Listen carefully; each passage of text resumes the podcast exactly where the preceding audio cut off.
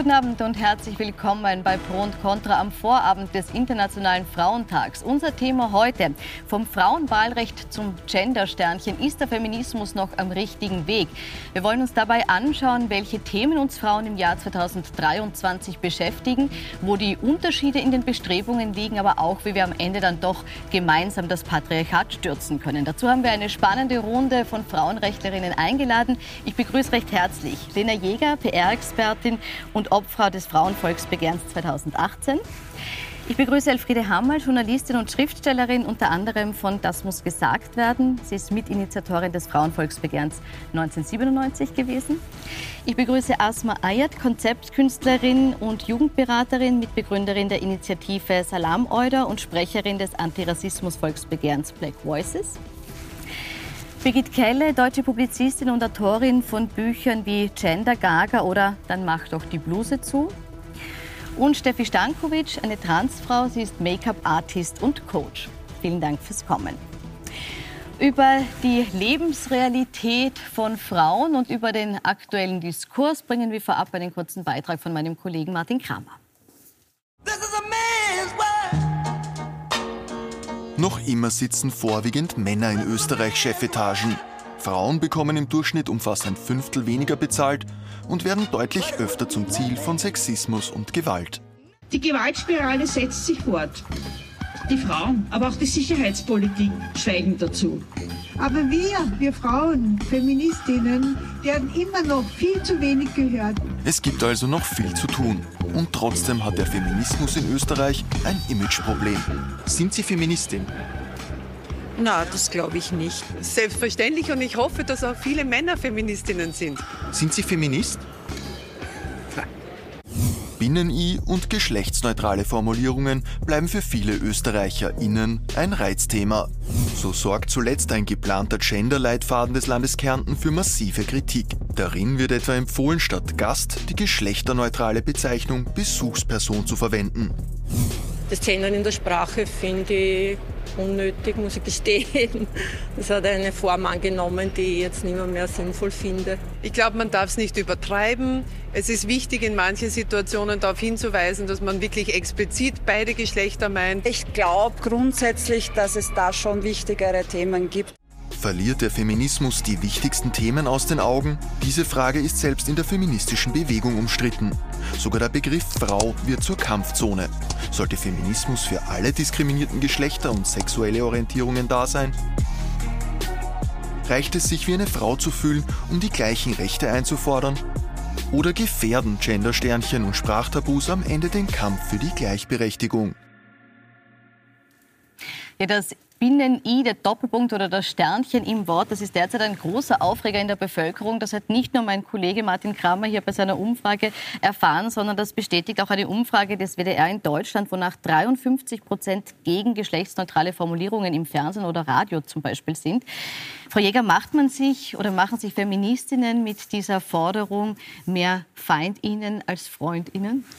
Das mag sein, dass das sicherlich nicht alle gut finden, wenn wir gendern, aber tatsächlich ist das für mich eine ganz klare Geschichte.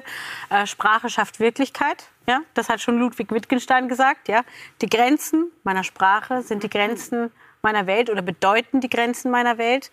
Ähm, und danach, denke ich, müssen wir auch handeln. Also es ist ja kein Zufall, dass wir von einer Kindergärtnerin oder einer Krankenschwester äh, auch gerade historisch gesprochen haben, aber immer von einem Arzt. Ja? Und es ist einfach so, äh, wenn wir sozusagen durch unsere Sprache Fakten schaffen, ähm, nämlich indem wir gendern, dann lösen wir auch aus, das wissen wir, dazu gibt es zahlreiche Studien, dass sozusagen auch ähm, Mädchen zum Beispiel sich vorstellen können, Ärztin zu werden. Ja?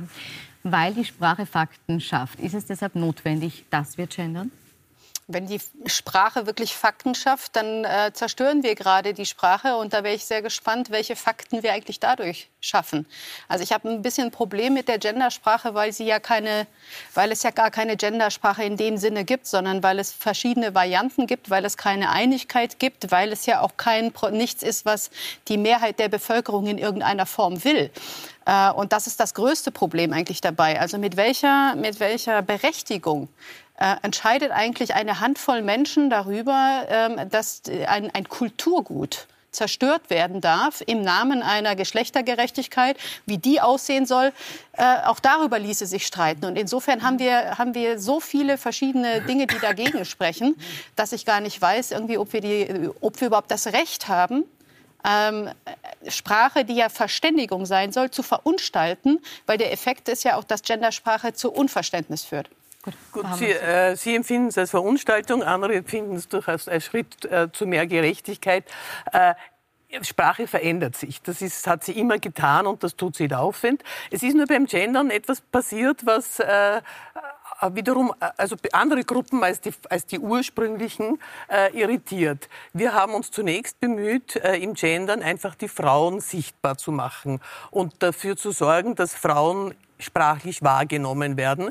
Mittlerweile geht der Trend dahin, dass man auch die Frauen aus der Sprache rausnimmt und sich auf neutrale äh, Bezeichnungen, nur noch auf neutrale Bezeichnungen einigt.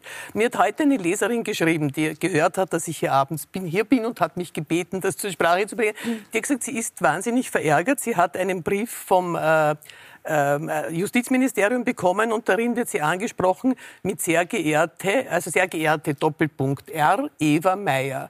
Und sie hat gesagt, ich bin 70 Jahre alt, als ich angefangen habe, äh, berufstätig zu sein, habe ich mich wahnsinnig geärgert, dass alle Geschäftsbriefe mit der Anrede sehr geehrte Herren begonnen haben. Wir haben uns wahnsinnig bemüht, äh, endlich die Frauen in der Sprache äh, sichtbar zu machen. Und jetzt verschwinden wir wieder. Jetzt sind wir nur noch, also Breastfeeding Person, Feeding Person oder, oder Mensch mit Uterus und alle diese, alle diese mhm. Bezeichnungen, die genau. eigentlich die Frau in der Sprache wieder abschaffen. Kann ich etwas sagen? Bitte, es ja. Ist, ich frage mich so, wie oft Sie das gelesen haben, Menschen mit Uterus. Ähm, mir, ich, mir ist es persönlich nicht so oft aufgefallen. Ähm, also ich lese den Begriff Frau ziemlich oft und ähm, ich finde das Gendern an sich so neutral wie möglich zu gestalten in unserer Sprache finde ich eigentlich ganz gut. Ähm, wir möchten, ich glaube, dass dieses je neutraler desto besser funktionieren soll. Und es ist auch, ich verstehe, dass auch Menschen sich nicht weiterentwickeln möchten oder irgendwie irgendwo bei früher stehen bleiben möchten. Doch wir gehen in einer Zeit hinein, wo Weiterentwicklung und Fortschritt einfach Priorität ist. Und deswegen muss es so neutral wie möglich gemacht werden. Es sollte ja Gleichberechtigung geben für uns alle.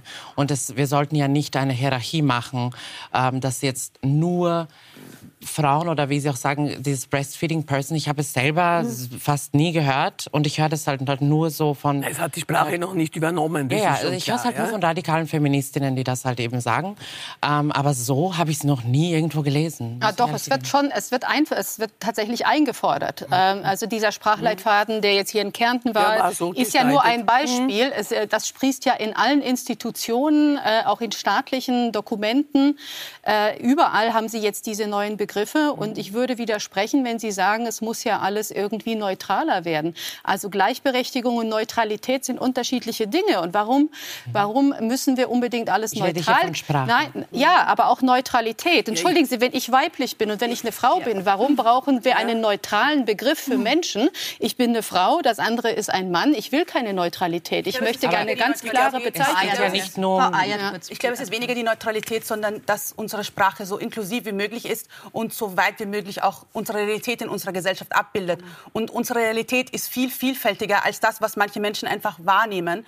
Und wenn Sie sagen, es geht nur um eine Handvolle Menschen, die etwas hier bestimmen, ich denke, wenn wir sagen, die Sprache wird gendergerecht oder die Sprache wird allgemein auch viel gerechter, geht es nicht um handvolle Menschen, es geht um äh, Mehrheiten in unserer Gesellschaft. Frauen sind keine Handvoll, äh, keine handvolle Gruppe oder sonstiges. Frauen sind Mehrheit. Und wenn ich sage, die Sprache wird, wird inklusiver für ganz viele unterschiedliche Menschen in unserer Gesellschaft, dann, dann, ist es, dann geht es nicht mehr um Neutralität, es, sondern um Realitäten. Ja und ich glaube, diese Realitäten mhm. schafft man nicht, indem ich sage, ähm, sehr geehrter Herr Doktor oder Arzt oder sonstiges, sondern dass die Sprache muss sich entwickeln, die Sprache muss unsere Realitäten abbilden und damit, damit müssen wir einfach auch uns weiterentwickeln und uns auch an Dinge anpassen, die uns vielleicht anfangs nicht gefallen. Aber natürlich ist es für jemanden, der in der Sprache abgebildet wird, natürlich sehr angenehm, aber andere Menschen, die hier diskriminiert werden, die wollen genauso gehört, gesehen, gelesen werden und genauso repräsentiert werden in Sprache. Und deswegen finde ich sehr, sehr wichtig. Sie nicken jetzt. Gleichzeitig hat aber Frau Hammer das Argument gebracht, dass durch dieses Schaffen von einer Neutralität, die möglichst alle mitnimmt, Frauen unsichtbarer werden. Ist das etwas, das Sie als Initiatorin des Frauenvolksbegehrens oder Opfer stört? Oder ist das das, wo Sie sagen, das können wir in Kauf nehmen? Also wenn Frauen unsichtbar gemacht werden, wenn sie aus der Sprache verschwinden, dann stört mich das. Ich sehe das aber genauso wie Asma Ayat das gesagt hat. Also ich sehe, dass momentan eine ziemliche Vielfalt äh, im Gendern zugelassen wird und dass der Trend auch dahin geht. Es gibt Personen, die benutzen den Doppelpunkt. Es gibt Personen, die benutzen das Sternchen. Ähm, ich, habe Breastfeeding Person tatsächlich oder auch Frau mit Uterus äh, tatsächlich auch in äh, meiner täglichen Umgebung wirklich täglichen nicht Umgebung gehört. nicht. Ja, aber wo hören Sie das denn? Genau, aber, Person aber ist so das, was na, das und der Punkt ist, ist. sozusagen, ähm, den ich nicht ganz nachvollziehen kann. Wir haben ja gerade diese Neutralität gehabt, ja. Aber wenn sich eine Frau als Lehrer vorstellt, so wie es ja äh, auch in Deutschland noch viel, viel häufiger der Fall ist als in Österreich. In Österreich ist ja das, das Gender tatsächlich viel weit verbreiteter, auch im akademischen Bereich. Dann frage ich mich, ähm, was das bedeutet, ja, wenn ich mich als Lehrer vorstelle. Ich finde es aber sehr, nee, ein, ein Moment, wenn, wenn Sie sagen, okay, die, die, man, die stellen sich als Lehrer vor, warum sind dann vor allen Dingen Frauen Lehrerinnen zum Beispiel in der Grundschule?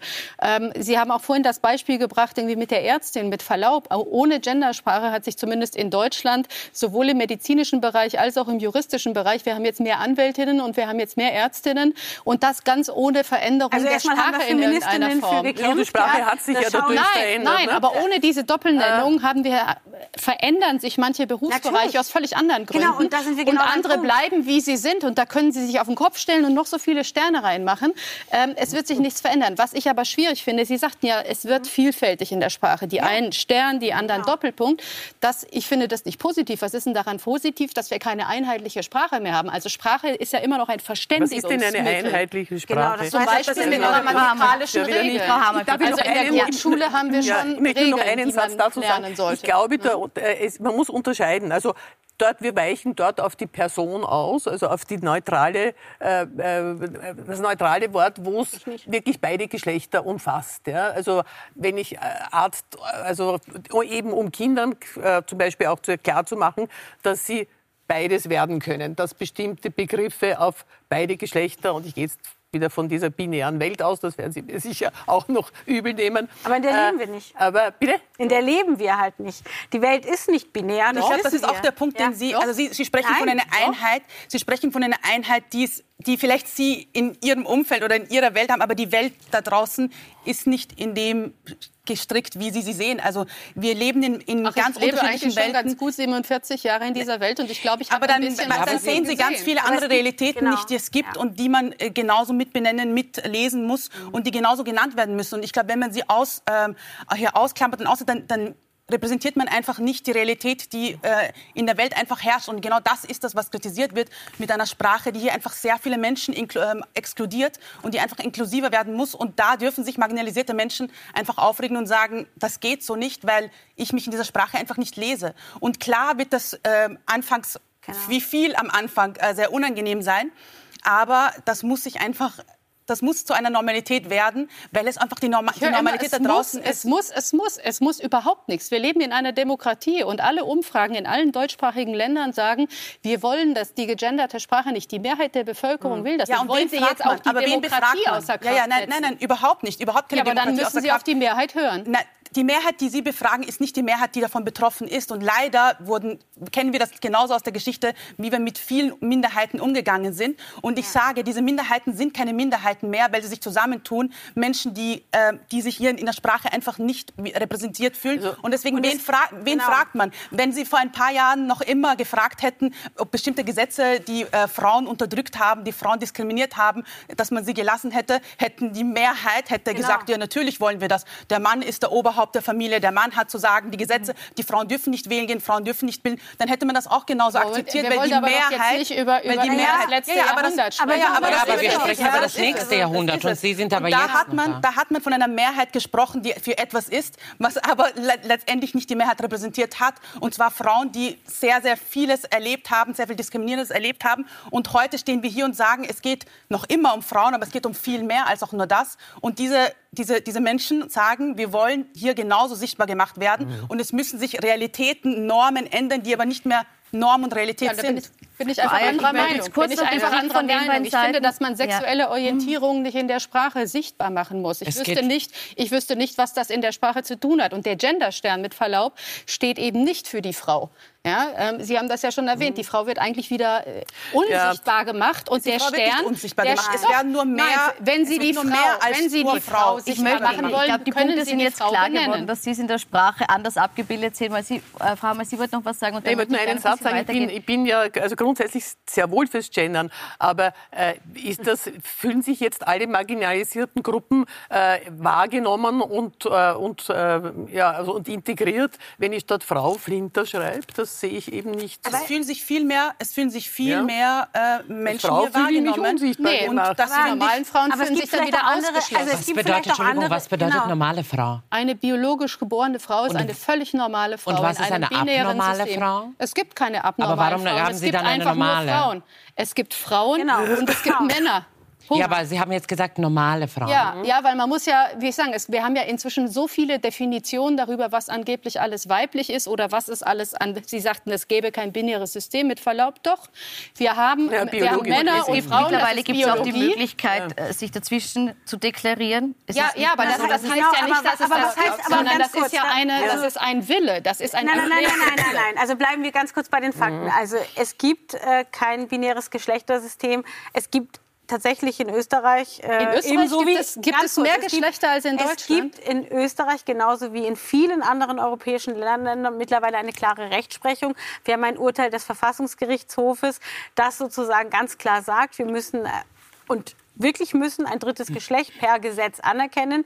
Dem haben wir auch Rechnung zu tragen. Nebenbei wissen wir auch, dass es biologisch nicht zwei Geschlechter gibt. Wir sind, leben in einem Land, wo tatsächlich geschlechtsangleichende Operationen äh, gemacht wurden in der Vergangenheit an Kindern, die dazu nicht befragt wurden, nämlich bei sogenannten Kindern, die mit einem nicht eindeutigen Geschlecht als intersexuell geboren wurden. Diese Kinder wurden häufig nicht gefragt. Also all das sind Realitäten, die sind passiert. Und darüber hinaus, ähm, auch mit Flinter, ja, wenn äh, das für einige gut passt, mit Flinter zu gendern, dann ist das in Ordnung. Ich äh, habe das deutlich schon gesagt. Also ich mache Frauen in der Sprache sichtbar und ich benenne das auch. Und ich finde, es ist ganz, ganz wichtig, auch wieder was Asma Ayat gesagt hat, ja, dass wir einfach auch sichtbar machen müssen, welche anderen Gruppen auch von massiver Diskriminierung, Rassismus, Ableismus, Sexismus, gerade Frauen mit Behinderungen betroffen sind. Und das muss man aussprechen. Also Beispiel. Ich möchte an der Stelle vielleicht die Diskussion ein bisschen unterbrechen, nämlich auch die Frage, welche Themen oder welche Personengruppen in der Frauenbewegung mitbedacht werden müssen. Ich möchte gerne jetzt ein bisschen den Blick richten auf die Situation, wo Frauen, äh, das Gros der Frauen in Österreich im Moment stehen und möchte mal beim klassischen Thema des Gehalts beginnen, wenn das in Ordnung ist.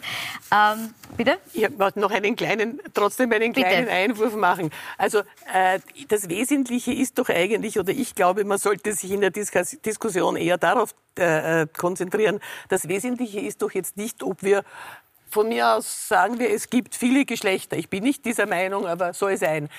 Das Wesentliche ist, welche äh, Gebote, Verbote, Erwartungen und Rollenmuster wir aus einer Geschlechtszugehörigkeit ableiten. Ja? Das ist genau die Diskussion, die ich gerne ein bisschen nach hinten geschoben hätte. Ich, ich würde gerne noch mal kurz zeigen, äh, wo, wo wir in Österreich im Moment stehen. Äh, wir haben es im Beitrag eingangs schon mal kurz gezeigt. Äh, wir haben nämlich immer noch eine ganz große Diskriminierung. Wir haben immer noch ganz große Unterschiede, wenn es darum geht, was verdienen Männer, was verdienen Frauen.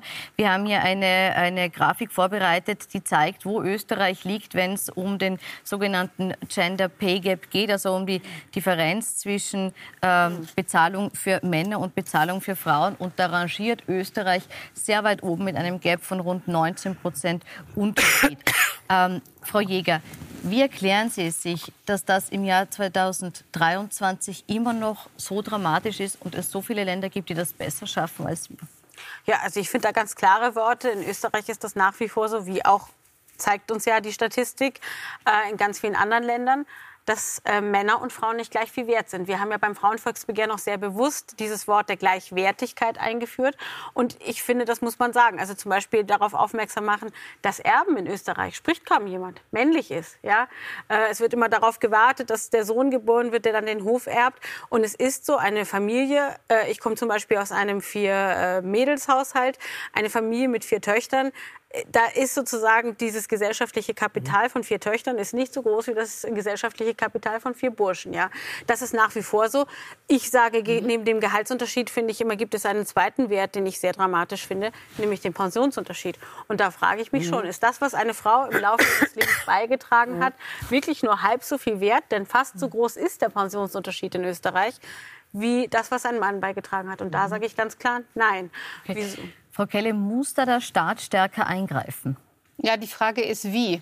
Ähm, also grundsätzlich bei uns in Deutschland äh, ist der Lohnunterschied nur noch bei 6 Prozent, hat heute Morgen unser Statistisches Bundesamt gemeldet. Entschuldigung, war äh, Statistisches Bundesamt okay, von Deutschland. Das ist eine Behörde. 17,6 stehen, das ist vielleicht eine ja, andere Berechnung dann. Mhm. Genau. Es gibt verschiedene Berechnungen. Sechs, ja, ja, wenn sie unbereinigt, wenn sie die bereinigte Berechnung ist 6 Prozent und die unbereinigte keine Ahnung, wo die liegt, aber wir wollten uns ja mit Fakten befassen und die, wir können ja nicht sozusagen äh, und sie können ja nur vergleichen gleicher Job, gleiche Berufserfahrung äh, äh, und dann schauen Mann und Frau gleich. So. Na, man könnte wo auch von einer Gleichwertigkeit Jäger, Wo ich aber bei Frau Jäger absolut ne? wäre, ja. ist die Frage zum. Beispiel der Pensionen die tatsächlich völlig unterschiedlich mhm. sind und die vor allen Dingen deswegen unterschiedlich sind, weil ja nur das Erwerbsleben der Frauen und nicht ihren sonstigen Beitrag zur Gesellschaft in irgendeiner Form gewertet wird in der, in der Rente. Das könnte man allerdings, das ist einfach nur eine Gesetzeslage, die man auch verändern könnte. Also warum, genau. warum muss zum Beispiel, äh, dass wenn Frauen äh, Kinder großziehen, äh, warum muss das, äh, warum wird das nicht so gewertet wie normale Arbeit, wie Erwerbsarbeit? Ja? Wir alle profitieren von den Kindern für die, äh, für die Gesellschaft. Wirtschaft.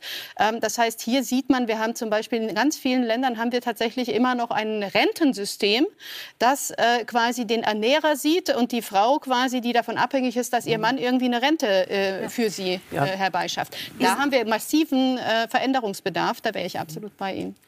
Ja, wir müssen auch nicht ganz selbstverständlich davon ausgehen, dass es die Frauen sind, die die Kinder großziehen. Also da haben wir das, das äh, oder allein großziehen, was sie leider in dieser Gesellschaft äh, weitgehend tun. Also wir haben einfach dieses grundsätzliche Problem, äh, dieser unter unterschiedlichen Bewertung von Arbeit. Also es mhm. gibt, wird seit Jahren und Jahrzehnten von einer Neubewertung von Arbeit gesprochen.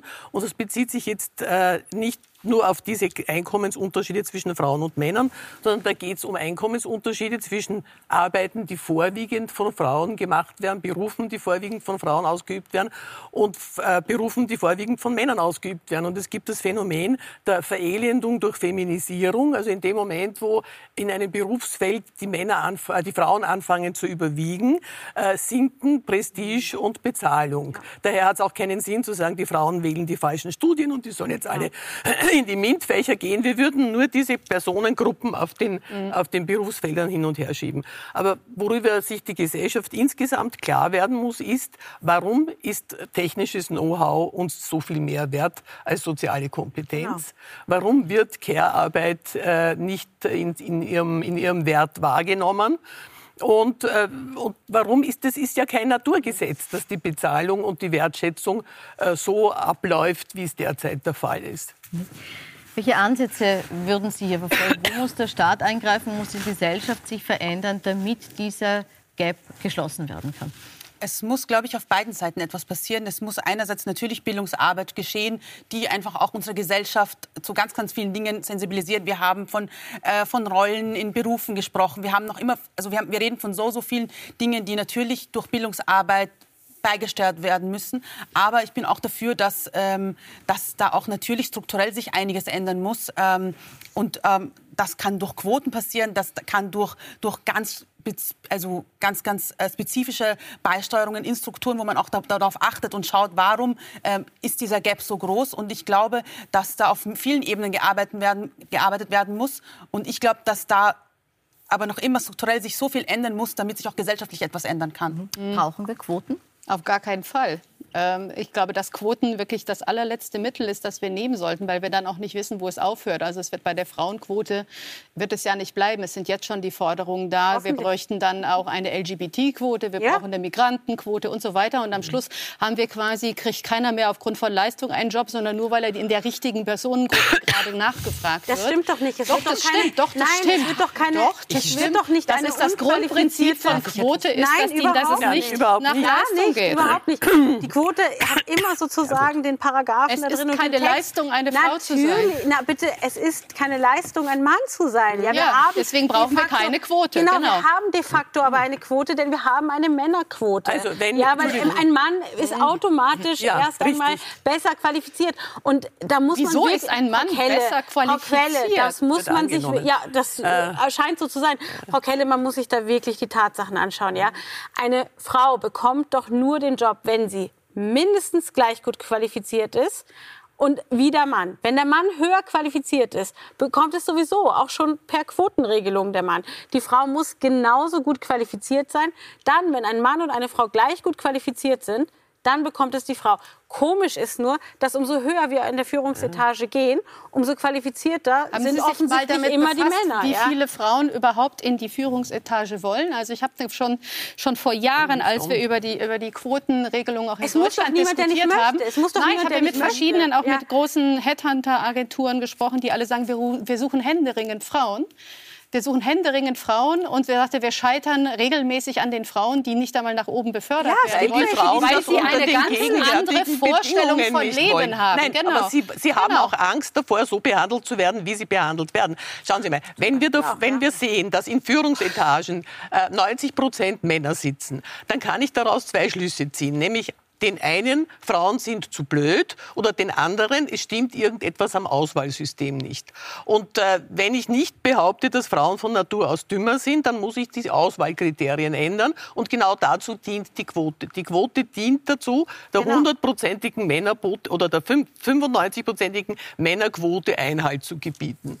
Aber es ist doch keine Errungenschaft, dass irgendwo mehr Frauen sitzen oder genauso viele Frauen sitzen wie Männer. Sie Natürlich, gehen alle, nein, nein, nein, Sie gehen von einer Selbstverständlichkeit aus, einer Sache. In der, in der Wirtschaft zählt es nicht, welches Geschlecht irgendwo irgendwie paritätisch verteilt ist, sondern es geht darum, dass, äh, dass man Geschäfte macht, dass man Geld verdient, dass diejenigen, die am besten sind, irgendwo sitzen sollen. Und wir alle profitieren davon. Wenn Sie Unternehmer sind, dann wollen Sie nicht irgendwie eine quotierte Belegschaft haben, sondern dann wollen Sie die, die fähigsten Leute für sich haben. Es ist keine per se Errungenschaft, dass irgendwo männlich. genauso viele Männer sitzen wie Frauen. Ich weiß gar nicht, wovon Aber Sie gehen von so einer Selbstverständlichkeit dass es Frauen aus. heute immer noch schwerer haben, beruflich weiterzukommen als Nein, ich bestreite es nicht. Ich glaube allerdings, dass es andere Faktoren sind als die Tatsache, dass Männer uns davon abhalten, sondern Welche? Ähm, einerseits glaube ich, dass die Mutterschaft etwas ist, was Frauen äh, im Beruf ausbremst für eine ganze Weile. Und da braucht es aber andere. Wir sagen, wir können jetzt nicht den Frauen die Mutterschaft ausreden oder dass sie ihre Kinder hüten sollen, sondern Lösungen finden, wie Frauen anschließend immer noch die Anerkennung bekommen. Und gleichzeitig sind Frauen unglaublich schlecht im Verkaufen ihrer eigenen Person. Wir müssen Frauen da vielleicht ansetzen an der Frage, mhm. was Frauen eigentlich von sich aus fordern müssen, auch und zwar persönlich. Das kann kein Gesetz ihnen geben. Da möchte ich gleich noch dazu, Sie wollten vorher noch was sagen zur Quote wollte, und dann möchte ich ähm, gerne auf das Thema Frauen noch mal eingehen. Ich wollte wirklich äh, auf, die, auf die Quote noch mal, ähm, würden, würden Sie mir gerne sagen, wo diese Quoten für LGBT-Leute sind, ähm, wo sie sich bewerben können? Weil normalerweise weiß ich, dass sie in der Berufswelt ziemlich viel Diskriminierung bekommen. Und ich würde gerne, wenn Sie kurz den ZuschauerInnen da draußen sagen können, wo sie sich bewerben können, weil sie würden sich echt sehr gerne freuen, endlich mal eine Stelle zu bekommen. Ich habe gesagt, dass wir die Debatten schon längst dazu haben. Also jedenfalls in Deutschland gibt es schon längst die Forderung danach, dass man eben, dass eine Frauenquote nicht gen genug sei, ja, sondern dass es weitere Quoten braucht. Ich weiß nicht, ob Und es es nicht geht um die gibt. Leistung, sondern um LGBT sein. Genau, ne? genau. Was ich, ich gesagt habe, ist, dass, es, dass wenn, wir mit, wenn Sie einmal anfangen, eine Geschlechterquote zu machen, dass die Forderung zumindest in Deutschland Deutschland selbst von Bundesmitgliedern der Bundesregierung ist schon längst die Forderung da, eben zum Beispiel Migrantenquoten. Es gibt die Forderung der Lobbyverbände, man bräuchte dann auch LGBT-Quoten. Und mit Verlaub, wenn wir Gender mal zu Ende denken und die Frage der Definition mal aufmachen, was ist eigentlich eine Frau, frage ich mich genau genommen, wer eigentlich auf den Frauenquotenplätzen anschließend sitzt, wenn inzwischen wir jetzt Gesetze machen, wie bei uns in Deutschland, dass jeder eine Frau sein kann, der sich als Frau definiert, dann damit sind alle ihre Frauenquoten alle schön obsolet, weil dann würde es ausreichen, dass in Deutschland demnächst ein Mann auf das Standesamt geht Wie und viele erklärt, Männer dass er sitzen eine denn Frau dort? ist. Frage würde ich gerne die gerade zweite ein Gesetz Hälfte schreiben. Frau Kelle. Aber wie viele Transfrauen sitzen denn eigentlich Das in der Regierung müssen ja gar- weltweit? Sie müssen ja Es gibt keine eine im Bundestag, die aufgrund der Ja. Frauenquote Zwei. dort sitzt. Also Zwei. zwei schon. Es sitzen im Deutschen Okay. Bundestag zwei biologische Ähm, Männer auf Frauenquotenplätzen der Grünen. Insofern Männer. muss man es einfach mal sagen, doch, das findet statt. Wissen Sie, dass Sie Und auch biologisch mal ein Embryo waren? diskutieren, ob man das eigentlich für richtig findet oder nicht. Und ich halte es für falsch. Es sind Frauen, erstens. Ähm, es sind Frauen. Wir, biologisch waren wir auch alle mal Embryos. Ähm, ich Und würde da waren halt Sie auch schon ein Mann. Auch als Embryo. Welche Bezeichnungen Ich meine, Sie haben, ich, sind, ich, wer wie ich auch gehört habe, einen Ich Moment nur kurz. Ich würde auch gerne zu Wort kommen, wenn mir schon jemand sagt, dass ich nur ein Mann bin. Ähm, ich habe geglaubt, es ist ganz angenehm, in diese Sendung zu kommen, ohne dass mir jemand sagt, normale Frauen, ich war auch mal ein Mann. Ähm, wir, müssen, wir können hier ganz nett miteinander umgehen. Also Ja, wir müssen jetzt gerne. gar nicht persönlich werden. Wenn Sie Menschen diskriminieren aufgrund des Geschlechts, wie ich geglaubt habe, wir sind heute hier alle Feministinnen, ähm, dann ist das hier schon alles falsch. Ähm, ich würde wirklich, ich habe geglaubt, Sie haben ein Buch geschrieben über Gender. Äh, Gender und biologische Geschlechter sind zwei verschiedene Sachen. Ich weiß nicht, ob ich Sie aufklären muss. Ähm, Danke, ich, ich schreibe und- seit 15 Jahren darüber. Ich ja, glaube, ich über weiß Lady Gaga apparently. Aber es geht halt darum, dass sie nicht diskriminieren müssen auf geschlechtlicher Basis Mhm. und sich Feministin nennen und Biologie als Form. Ähm, wir sind aus verschiedenen biologischen Formen. Biologie ist Evolution. Erstens. Ja, Und danke das für diese Feststellung. sehr, sehr gerne. Immer gerne. Und es geht darum, dass sie nicht sagen können, es sitzen Männer, wenn es offensichtlich Frauen sind. Mhm. Und sie können auch mir meine Experience als Frau nicht wegnehmen und mir sagen, damals waren sie auch schon ein Mann. Da wüsste ich jetzt, nein, Darf Entschuldigung, Ich muss aus werberechtlichen Gründen jetzt in die Pause gehen. Sie dürfen antworten, allerdings nach einer ganz kurzen Pause. Gerne, weil da würde ich schon direkt gern gerne nehmen. antworten, wenn mir Wie dieser gesagt, ich Vorwurf muss nur leider, weil wir schon ein bisschen überzogen haben, raus. Ja. Sie können gleich darauf Bezug nehmen. Wir werden dann auch noch besprechen, eben wer darf sich, wer soll sich als Frau bezeichnen und auch die Frage, äh, wie sieht es mit Gewalt an Frauen aus. Gleich nach einer kurzen Pause sind wir wieder zurück.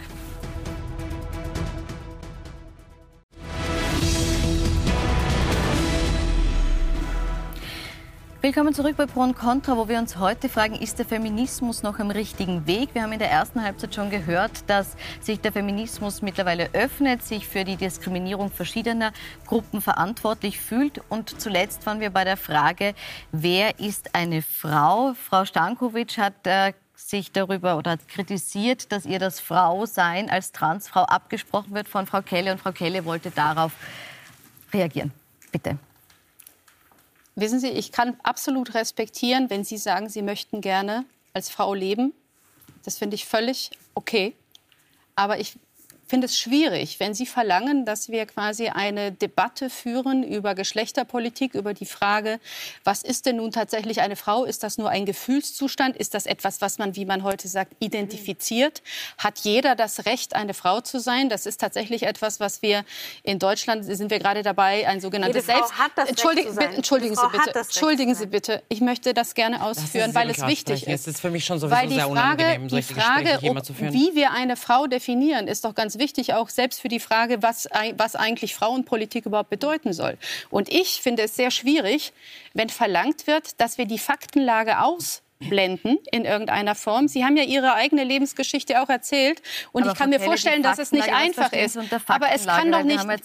Bitte? äh, was verstehen Sie unter Faktenlage? Weil es ist ja vorher schon hier klargestellt worden, es gibt eine Rechtsprechung, die sagt, es gibt eben nicht nur juristisch betrachtet zwei Geschlechter, sondern es gibt auch die Möglichkeit, ähm, hier sich zu deklarieren als nicht männlich oder weiblich. So, wenn ich das richtig sehe, deklarieren Sie sich aber als Frau, ja, oder? Ich bin genau. eine Frau Insofern ist das ja ist das gar nicht Debatte. Genau. Und wissen Sie, was das Interessanteste ist am Leben, äh, especially einer Transfrau? Und da merke ich, ich bin eine Frau, weil mir konstant die Gesellschaft sagt, wie ich mich fühlen soll, wie ich mich verhalten soll, was ich bin, wie, was ich tun sollte wie meine Lebensexpectancy aussehen sollte. Genau das, das tun wir mit Frauen in unserer Gesellschaft. Wir sagen ihnen, wie sie es zu tun haben.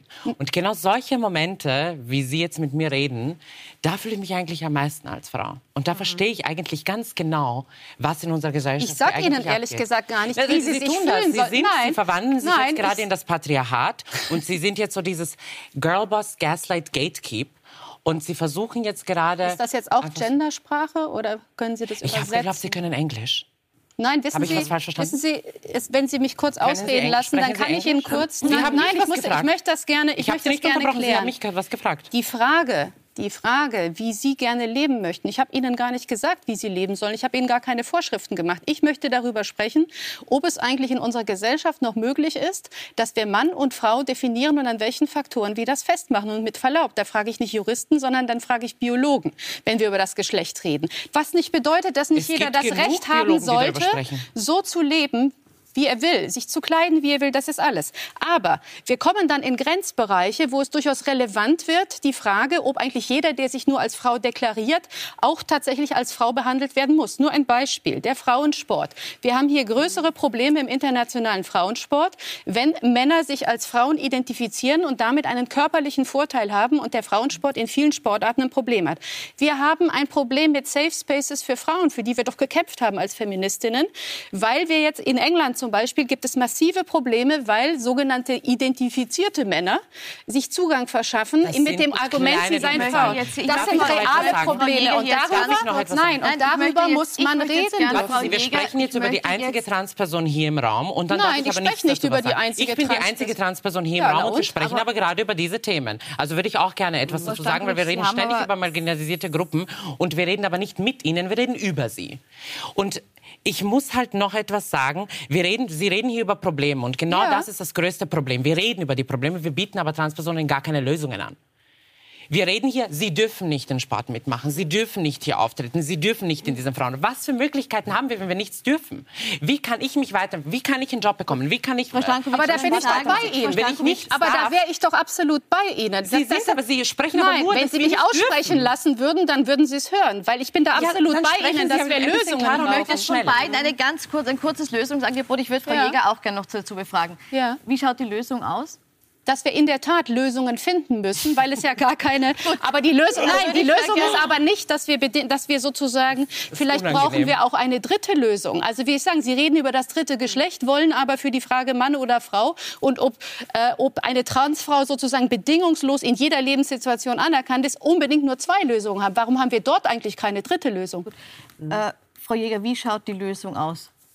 Für welches Problem jetzt? Äh, Für, das, alle. was, Frau Stankovic anspricht, dass sie sagt, äh, man gibt uns keinen Raum, weil man sagt, wir gehören da nicht dazu, wir gehören da nicht dazu. Also für mich ist es ganz klipp und klar und einfach so, der Feminismus ist eine der erfolgreichsten oder eigentlich die erfolgreichste soziale Bewegung unserer Zeit. Und für mich ist es auch wichtig gewesen, das sage ich ganz klar als Feministin, die ich bin, äh, dass sich Feminismus sozusagen auch seiner eigenen blinden Flecken bewusst ist. Ja? Und mein Kampf, mein feministischer Kampf ist ein Kampf für alle marginalisierten Gruppen. Das heißt, mir ist es wirklich wichtig, dass mir, ich bin eine übergewichtige lesbische Frau. Ich erlebe täglich massive Diskriminierung. Asma erlebt als sichtbare Muslimin noch eine ganz andere Diskriminierung. Und wir können uns darüber wertschätzend äh, austauschen, genauso wie Steffi und ich. Ich habe nie erlebt, dass äh, Asma äh, oder auch Steffi, und jetzt ist, bist du, ich würde dich gerne an Steffi ansprechen, aber Ja. du wirst hier immer als Transfrau deklariert. Ich habe auch noch nie erlebt, dass eine Transfrau mir gesagt hat, Lena, du als lesbische, übergewichtige Frau ähm, kannst, darfst dich nicht so diskriminiert fühlen wie ich. Also ich habe dieses Problem ja mit euch de facto nie gehabt. Ja? Und so kann ich einfach, also ich finde zum Beispiel, wenn wir wir über Gewalt an Frauen sprechen, müssen wir darüber reden, dass eine Transfrau ganz massiv von Gewalt betroffen ist. Und jedes Mal, also ich sage das und ich bekomme eine solche Gänsehaut, weil ähm, das ist etwas, was, was ich ähm, spüren kann, weil ich einfach Freundinnen habe, die davon betroffen sind. Das ist eine, ein und ich Punkt, finde ich übrigens, ich ganz möchte das auch kurz an die Frau Hammer ja. weitergeben, weil Sie jetzt gesagt haben, diese, es ist wichtig, dass wir uns dieser blinden Flecken bewusst Ja, werden. Und das absolut. Wird, das wird mich interessieren. Ist das etwas, Frau Hammer, wo Sie sagen, heute Jetzt mit dem Wissen von heute muss man wirklich sagen, der Feminismus hatte diese blinden Flecken und man hat eben übersehen, dass es hier äh, Menschen gibt, die man in der Feminismusdebatte zu lange ausgeklammert hat. Auch. Ähm, ich bin, ich bin äh, natürlich immer dafür, dass man Minderheiten äh, wahrnimmt und Minderheit, für Minderheitenrechte eintritt. Trotzdem bin ich gerade ziemlich unglücklich, ja, weil es, es passiert genau das, was ich befürchtet habe.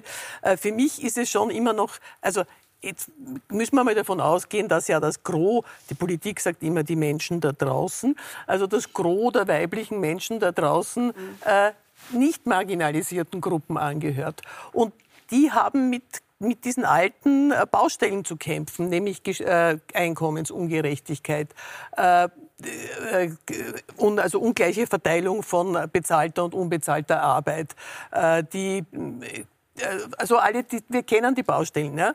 Gewalt. Und da gibt's halt auch leider Gottes dieses große äh, Problemfeld familiäre Gewalt. Wir haben, äh, ich glaube, in diesem, äh, also mit mit Stand Februar bereits in diesem Jahr sechs Femizide. Und das, die finden aber deswegen statt, weil Männer Frauen als ihren Besitz betrachten. Und wenn der Besitz sich von ihnen lösen möchte, zum Beispiel wegen Gewalttätigkeit, dann wird er gleich umgebracht. Ja.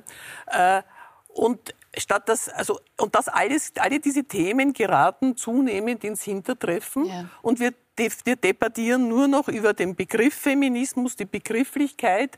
Äh, Wir lassen uns eigentlich auch hier äh, ständig gegeneinander in Stellung bringen. Ja? Das Nein. ist jetzt immer Ich glaub, nein, nein, nein, nein, ich glaube nicht. Und schon. ich glaube, also ich glaube, dass, dass das Problem ist, dass ähm, sehr lange der Feminismus als etwas gedacht wurde, das ähm, sich für weiße Frauen einsetzt, für weiße bürgerliche Frauen einsetzt. Und äh, wenn wir jetzt herkommen und sagen, äh, es sind ganz, ganz viele Menschen in der Gesellschaft, die sich genauso feministisch einsetzen wollen und genauso ihre Standpunkte mit einbringen wollen und und, und plötzlich diese Menschen auch mit laut sein wollen und mitbestimmen wollen, mit Forderungen setzen wollen, Gesetze ändern wollen, dann fühlen sich bestimmte Menschen, die das bis jetzt, die Feminismus noch immer auf eine, eine ganz spezifische, für ganz spezifische Bevölkerungsgruppe denken, plötzlich angegriffen und haben das Gefühl, es, es, also, ganz kurz nur, ja. und haben das Gefühl, da ändert sich etwas plötzlich und wir diskutieren nur mehr und, aber es geht gar nicht mehr darum. Wir greifen gar nichts an. Wir sagen nur, dass der Begriff Feminismus und die Bewegung des Feminismus sich für viel mehr Menschen in dieser Gesellschaft einsetzen muss, ihre Forderungen mit genauso aufnehmen muss und dementsprechend wollen wir gar nichts durcheinander bringen oder sonstig oder greifen irgendwas an oder es herrschen ständig Diskussionen, sondern da wollen einfach Menschen mit auf dem Tisch sitzen, mich- mit bestimmen und mit fordern für eine Gesellschaft, die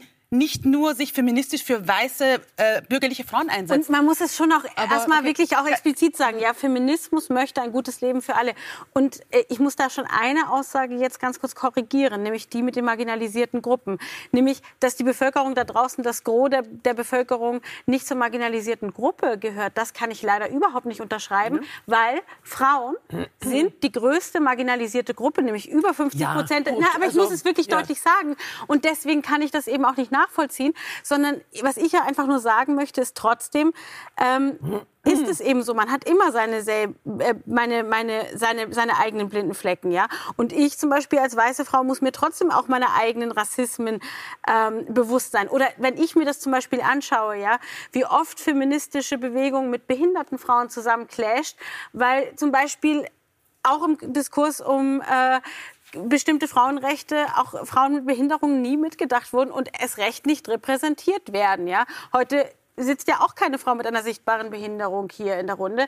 Und ich finde Wir schon, konnten die Runde Gruppen- nicht unendlich öffnen. Wir Ja, haben uns bemüht, zumindest ich ja eine nur sagen. breite Diskurs abzubilden. Eben, und so brauchen wir jetzt eine, eine, eine, eine äh, Quote ja? für Talkshows, dann auch geht für um- ja, Marginalisierte. ja, Sie die, Forderung ist ja auch schon im Also, Raum. äh, Nein, Entschuldigung, es ist gar nicht Polemik. Entschuldigung, diese Forderung ist in Deutschland längst gestellt Ja, worden. natürlich. Es geht um Sichtbarkeit. Und solange nur eine bestimmte, bestimmte Menschengruppe die ganze Zeit sichtbar ist, wird sie nicht an andere andere Menschen mitdenken. Und es geht mir um Sichtbarkeit. Es geht, dass so viele Menschen wie möglich inkludiert werden, die einfach unsere Vielfalt in der, in der Gesellschaft repräsentieren. Und deswegen ein Feminismus ist für mich, ist für mich kein Feminismus, wenn er nicht intersektional ist, wenn er nicht Menschen auf, weil Menschen und Frauen werden nicht nur aufgrund äh, ihrer, ihres Geschlechts diskriminiert, sie werden aufgrund ihrer sexuellen Orientierung diskriminiert, auf, aufgrund ihres, ihrer, also Frauen mit Behinderung diskriminiert, auf, aufgrund der sozialen, äh, sozialen Schicht diskriminiert, aufgrund religiöser Zugehörigkeit, ethnischer Zugehörigkeit, Hautfarbe. Es, werden, es sind so viele Aspekte mehr, die, die dazukommen zu der, zu der Diskriminierung des Geschlechts.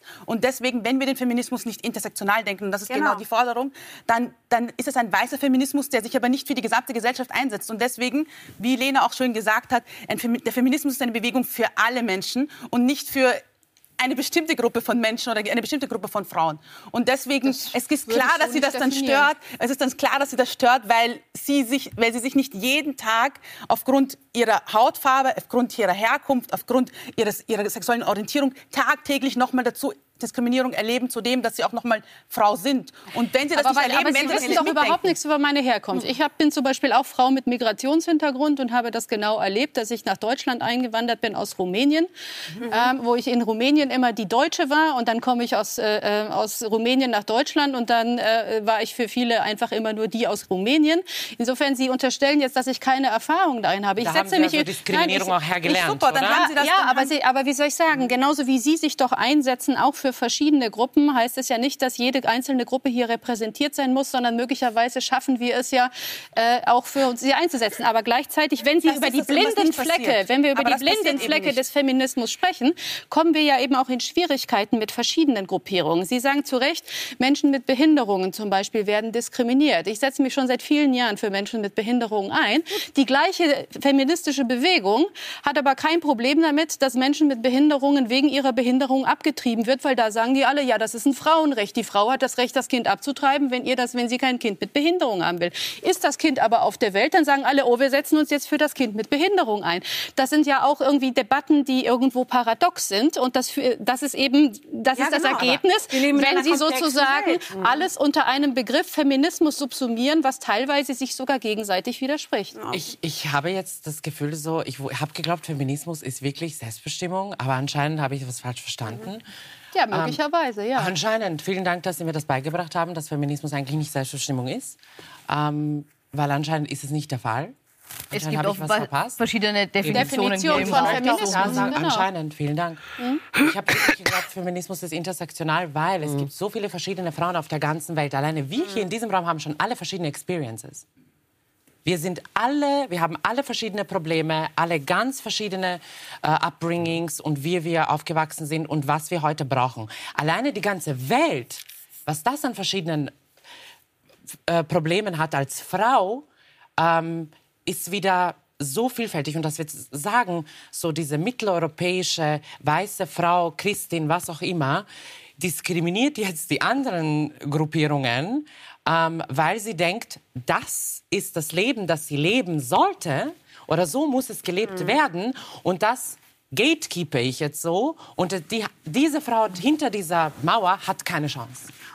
Aber wieso Das ist hat denn ihre aber, aber jede ich Frau darf doch ihre eigene Position haben. Ja. Also wenn wir als Feministin dafür kämpfen, dass jeder, jede Frau ihr Leben leben kann, wie sie will, warum ist dann meine Meinung weniger wert als ihre? Es geht nicht um die, es, Es geht um alle. etwas weniger wert. Es geht darum, dass Sie gerade bestimmte Frauen überhaupt ausschließen wollen, dass sie Ich habe genauso niemanden mitsagen ausgeschlossen. Können. Ich kämpfe ganz im Gegenteil. Ich kämpfe eigentlich für meinen Lebensentwurf und ich kämpfe für das, was ich für richtig halte. Genauso wie Sie dafür kämpfen, äh, weil Sie halten aber etwas anderes für Ich richtig. würde gerne das einen müssen wir Punkt noch diskutieren aufgreifen, weil wir können. schon fast am Ende Das der Zeit sind. Ich möchte einen Punkt noch aufgreifen, den Sie vorhin gesagt haben, nämlich den der Safe Spaces, wo es nämlich nicht darum geht, auszuklammern, sondern wo es tatsächlich darum geht, Interessen auch innerhalb der Frauen abzuwägen. Es ist so, dass, dass häufig als Argument vorgebracht wird, dass in dem, in dem Moment, wo ähm, quasi ein, eine Person sich selbst entscheiden kann, welches Geschlecht äh, sie haben möchte, und das ist ja was, was in, zur Diskussion steht, ähm, dass die dann auch äh, Räume betreten darf, bis jetzt Frauen vorenthalten sind oder vorbehalten sind, auch aus Schutzzwecken, auch aus Gewaltschutzzwecken.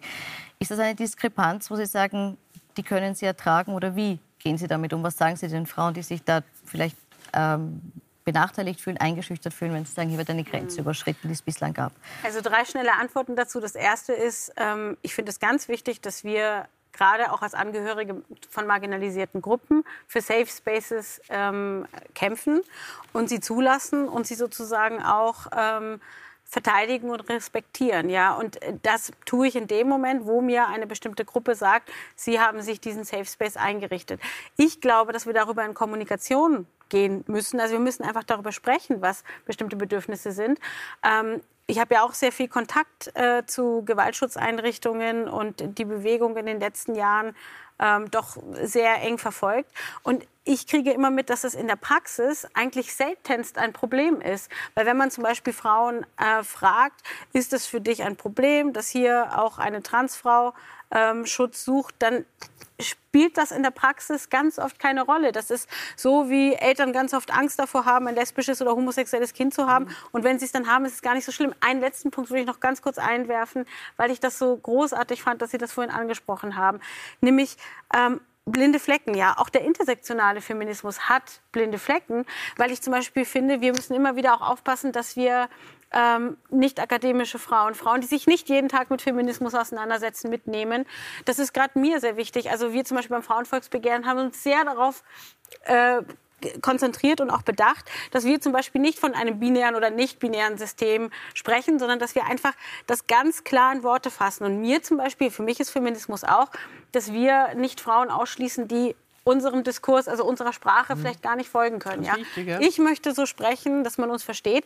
Und das ist zum Beispiel auch etwas, wo ich unsere Kreise jetzt, vielleicht auch in denen wir sehr häufig gemeinsam verkehren, oft hinterfrage. Ja? Mhm. Ähm, und ich finde auch nicht, dass wir Frauen zum Beispiel ausschließen sollten, die äh, nicht x Bücher gelesen haben. Ich kann trotzdem auch Betroffene verstehen, dass sie manchmal keine Lust haben, wieder, äh, ich sage das jetzt extra als Christin, äh, nicht äh, multireligiös konform bei Adam und Eva anfangen und jeden Tag ihnen immer die Welt erklären. Manchmal habe ich dazu als Angehörige der LGBTQIA-Plus-Community einfach keine Lust. Und an anderen Tagen mache ich es wieder. Ich finde, genau das ist der intersektionale Feminismus, ich der auch genau sowas Stelle jetzt leider unterbrechen, weil wir wirklich am Ende der Zeit angekommen sind. Ich bedanke mich für den Gedankenaustausch, äh, dass Sie heute uns vielseitige ähm, Ansichten zum Thema Feminismus, zum Thema Frauenrechtlerinnen äh, gegeben haben. Vielen Dank. Ihnen noch einen schönen Abend auf Puls 4 und Puls 24.